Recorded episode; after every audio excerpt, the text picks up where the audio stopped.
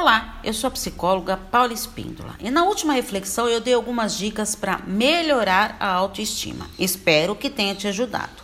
Hoje eu irei falar sobre autoconfiança, sabendo que autoestima é como eu me percebo e me aprecio. A autoconfiança é a confiança e segurança de si mesmo, é a capacidade de reconhecer que sou capaz de realizar o que pretendo e o que me propus a fazer.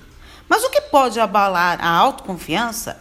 Geralmente são experiências desagradáveis e frustrações que não consigo lidar, então tenho a perda e falta dessa confiança.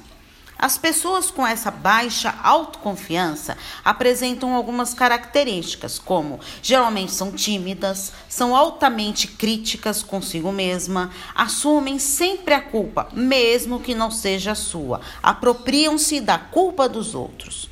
Preocupações excessivas com seus possíveis fracassos e insucessos, sem sequer ver suas próprias conquistas. Mas como reverter isso? Como aumentar a sua autoconfiança? Então, vamos para algumas dicas. Fortaleça sempre a sua autoestima e invista em você.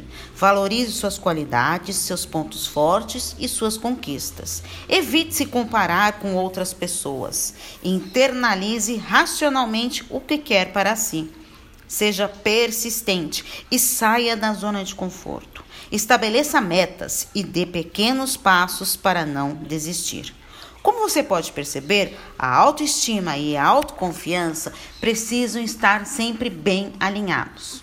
Você se considera autoconfiante? Pense bem e responda para si mesmo essa reflexão.